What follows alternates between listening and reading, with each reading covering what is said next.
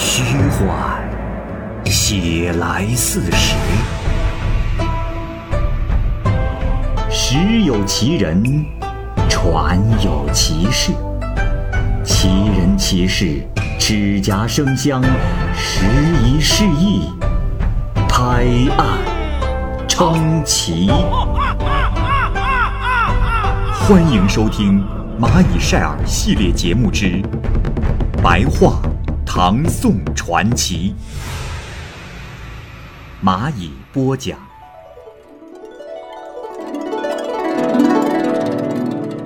东岩四僧，柏林人崔简少年之时非常的聪明，喜好奇妙的法术。曾经呢遇到道士张元素。传授了他道术的要领，于是崔简便能一使神灵千变万化。唐玄宗天宝二年，他来到了蜀郡。这蜀郡呢，有一个叫做吕毅的人，遇到崔简之后呢，送给他了很多的礼物，好像是有什么事情有求于他。崔简就问吕毅有什么要求。吕毅说：“仙长有所不知啊。”我有个传宗接代的女儿，未曾见过外人，可在闺房之中，忽然就有一天失踪了，我也不想活了呀。仙长啊，您的法术非同一般，希望您能帮我找回盗走的女儿，我就是死也瞑目了呀！哎呀！这时崔健说。啊，吕兄，莫要伤心，此事包在我身上。于是，就在另一个屋子摆上桌案和坐席，烧上了名贵的香，祈求神灵下界。崔简呢，让吕毅拿着剑隐藏在门后，说：“如果见到胡僧来了，就可以抓住他要女儿，可是千万不要伤害了胡僧的性命。”崔简呢画了一道符，并且大声下令，符呢就飞走了。一顿饭的功夫，就刮起了大风，折断了树木，掀去了屋顶。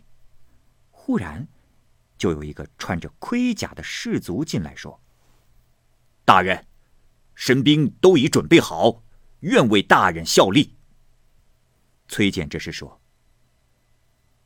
嗯。”主人某日丢了女儿，可把盗窃之人抓来。师祖说：“大人，据小的所知，只有东山上的和尚每天用喷水念咒的方法抓人。呃，莫非是他？”崔健说：“哦，如果此事真如你所说，赶快把他捉来。”士卒领命之后就走了。过了一会儿，士卒回来说：“大人，那东山上的和尚听说了此事之后，是异常的生气，呃，说要请下金刚来讨伐大人，这该怎么办呢？”崔健说：“呵呵呵，不用害怕。”于是就又画了一道符飞走了。不一会儿啊。就只见有上万的神兵到来，都是奇形怪状，手中拿着剑戟，排列在院子当中。又过了一会儿，只见西北方向就来了一个金刚，身高数丈，瞪着眼睛呵斥崔简请来的神兵。这神兵啊，都吓得趴伏在地上不敢动。崔简呢，这时手里拿着剑，在神坛上走动做法。神兵。就忽然隐去了，那金刚啊，也害怕了。这时，忽然有个东西出现，猪头人身，穿着豹皮做的水裤，说：“和尚愿意来拜见仙官。”崔健就盘腿坐着，命令他。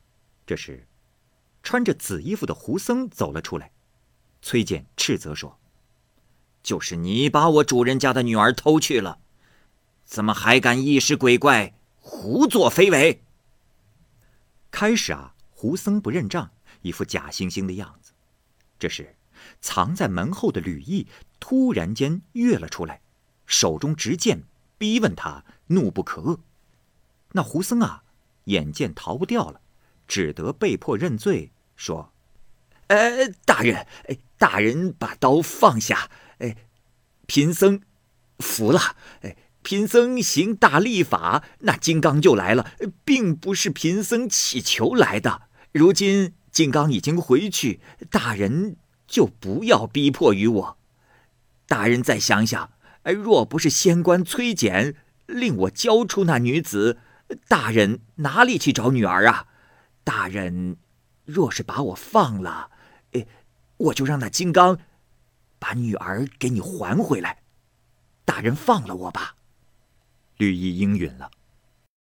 这不一会儿的功夫，就只见那猪头人身的怪物。把吕毅的女儿给背了回来，这女子昏然如睡。崔简这时说：“吕兄啊，你且用井水和桃木熬成汤，给她洗一洗就行了。”不久，吕毅的女儿就醒了过来，之后就随即告诉崔简说：“我刚刚睡醒的时候，就梦见自己被一个猪头人身的怪物掳去。”也不知走了多远，来到了一个小房子，就被胡僧欺凌。我问这是什么地方，他说这是天上，便把我幽禁起来，不得出去。那天晚上，有一个骑兵来到门前，哦，那猪头人身的怪物也来了。他说崔真人有令，这样才得以使我回家。哦对了，我回来时，偷偷的在那胡僧的房门上涂了少量的胭脂，并留下了三个指印。若是按此线索追查，定能找到那胡僧的住处。绿衣重重的酬谢了崔简，并在暗地里查询那胡僧门上的指印。数月之后，吕毅等由东岩寺。进到室内，就忽然看见女儿的三个指印正在那右扇门上，随即他就下令开始搜捕，而那胡僧啊，早就逃走了，并不知去向。这座寺院啊，与吕毅的家相隔只有十余里路。感义记，沈景，字玄机。吴兴郡武康县人，人物风流，善于吟咏，为南朝梁的东宫太子常侍，是当时颇为有名的人物。每当公卿大臣有什么宴集，必定会派人用坐骑把他请来。人们常说，有神景在座，宾客就会乐得东倒西歪。人们竟如此的推重于他。梁亡之后。沈景入仕北周，官至上柱国。有一次奉命出使秦陇，路上经过张女郎庙。一般的旅客多以酒肴供奉，唯有沈景只备了一杯白水，祝祷道：“酌来一杯泉，采来一束山花。虽是就近取物，也是随香入俗，一片诚意，请神收受。”到了黄昏之后，沈景便住宿在驿站之中，在庭轩之前凭栏望月，一时兴致就做了一首《凤江厨寒娇曲》，词是这样说的：“命笑无人笑，寒娇何处娇？徘徊花上月，空度可怜宵。”然后又接着。吟诵道：“靡靡春风至，微微春露清。可怜关山月，环城无用名。”刚吟诵完毕，便听到帘外有赞叹之声，接着又传来了两句诗：“闲宵岂须至，朗月岂无名。”这声音清脆婉转，与平常之人颇为不同。忽然就有一个女子掀帘而入，施礼道：“大人你好，奉张女郎姊妹之命，前来致意。”沈景这时感到诧异，连忙穿衣戴冠。他还未起身，又看见有两位女郎进入。他们对沈景说：“大人跋山涉水，旅途劳累了。”沈景连忙答道：“啊，奉命公干，呃，正在途中，春夜良宵，真是令人感怀，不由得就吟咏了几句诗，意在排遣旅途中的烦闷呢。实在未料到。”二位女郎竟大驾光临，呃，不知二位的排行。二位女郎听了，相互看了一看，面带微笑。大女郎先说道：“哦，我是张女郎的大妹妹，已嫁给庐山夫人的长子为妻。”又指着小女郎说：“这位是我们三妹，名润玉。”已嫁给衡山府君的小儿子为妻子了，因为大姐的生日就要到了，我们同来看望大姐。谁知大姐去朝见西王母，还未回来。这山中是如此的清幽寂静，月色又是如此美好，怎能不引起人的思绪呢？我们此来是想请大人前去一叙，大人莫要推辞呀。说着，便携手出门，一同登上了一辆资平车，有六匹马驾着，腾空而行。转眼之间，便来到了一处，只见红楼高阁，极其的壮丽。两女郎先请沈景进入了一个水阁之中，有香气自外面扑入。这帘围啊，都是用金缕翠羽制成的，中间夹杂着珠玑，珠光照耀。满是明亮。过了一会儿，两位女郎自阁后缓步出来，同沈景礼让就坐，然后摆上了酒宴。于是大女郎弹箜篌，小女郎弹琴，二人合奏了数曲。这些曲调都是人间所没有的。沈景听着不住的叹赏，又请允许自己用琴模仿几曲。小女郎笑道。大人，这些曲子都是秦穆公、太子姬晋这些神仙所做的，不可流传于人间。沈景听了之后，只是大略的记得数曲，就不敢再请教了。接着便相互敬酒，等到兴浓时，大女郎唱道：“人神相合兮后会难，邂逅相遇兮暂为欢。”星汉移兮夜将阑，心未及兮且盘桓。大致的意思啊，是说人和神此时相会，日后再见就难了。我们暂且现在欢乐，夜已经深了，但是心还在徘徊。二女郎也唱道：“洞箫响兮风声流，青叶阑兮管弦求。”长相思兮衡山曲，心断绝兮秦陇头。意思啊，和上一首诗差不多，都表达的是一种相思留恋的态度。又题诗云：“陇上云车不复居，香川斑竹泪沾鱼。谁念衡山烟雾里，空看雁足不传书。”这首诗呢，也是表达的是思念之情，大概呢是说，在离别之后，对着旧物心中牵念思念，而从此呢也没有了任何的音信。接着，沈景也唱道：“一夕曾历许多年，张硕繁得几十连。何意今人不及兮，暂来相见。”更无缘。这首诗是应和前面女神所作的诗，意思啊是说，大凡是人神相恋，最终呢都没有好结果，都会分开。两位女郎听后相对流涕，沈景也伤心落泪。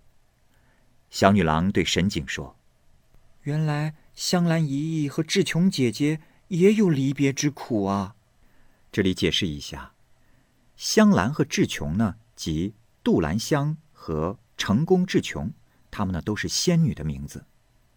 杜兰香呢，曾经下凡嫁给了凡人张硕，而志琼呢，曾经下嫁给了贤超，这都是《搜神记》中记载的故事。沈景只是见到两位女郎歌咏欢唱，但并未晓得其中的深意。不觉的就对小女郎说：“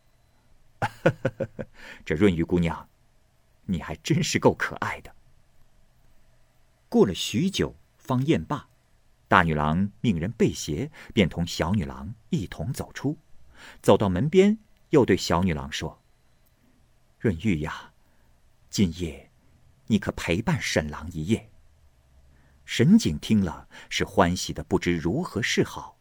于是两人便携手入内，侍女早已把卧具准备好了。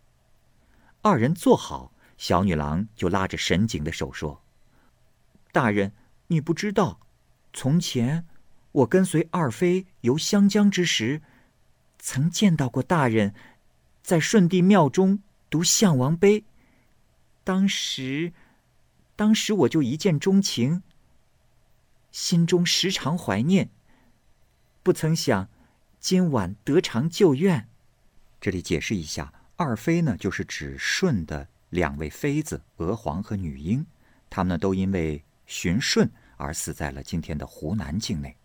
而舜帝庙当中的项王碑呢，是指唐睿宗为项王时为舜庙所写的碑文。沈景啊，也记得读碑之事，就拉着女郎的手，款述衷情。好像有说不完的话，但时间已晚。这时，一个侍婢上前说道：“小姐，人和神是不同的，这离别的时间眼看就到了，再会的时间还不知何年何月呢。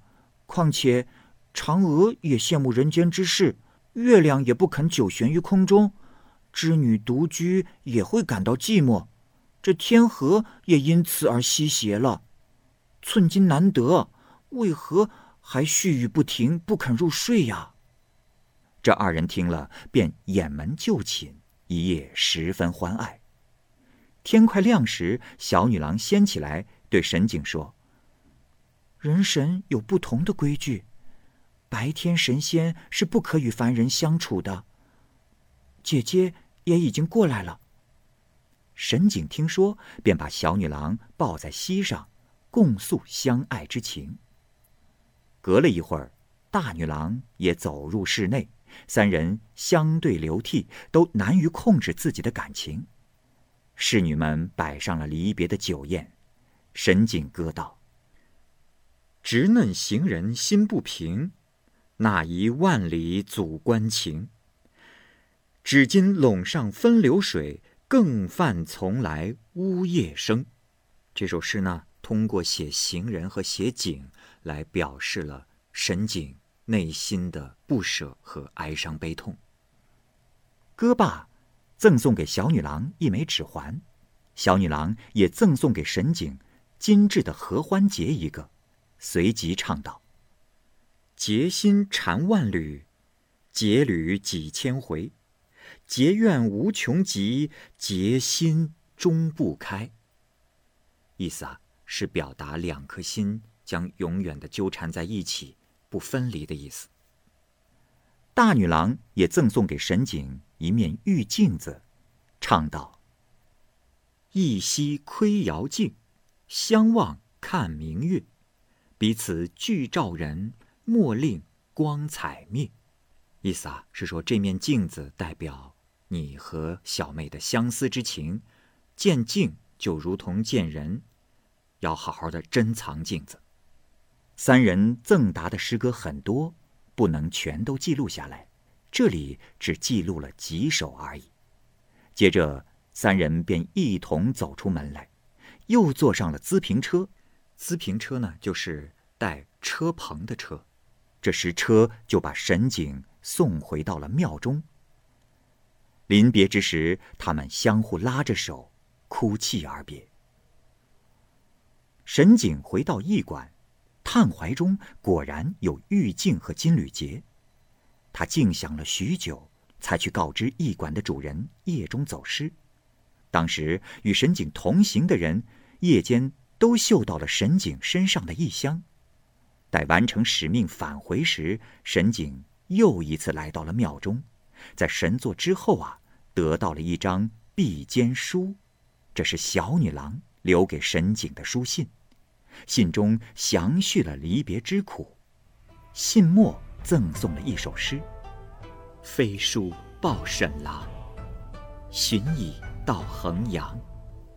若存京师气，风月两相望。”意思啊是说这封书信是用来报平安的，你我之间情比金坚，日后只能两两相望。从此之后。二人就再也没有音信。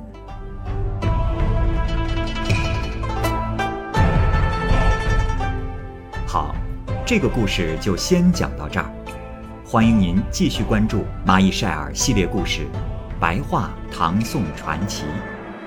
感谢您的收听，我是蚂蚁。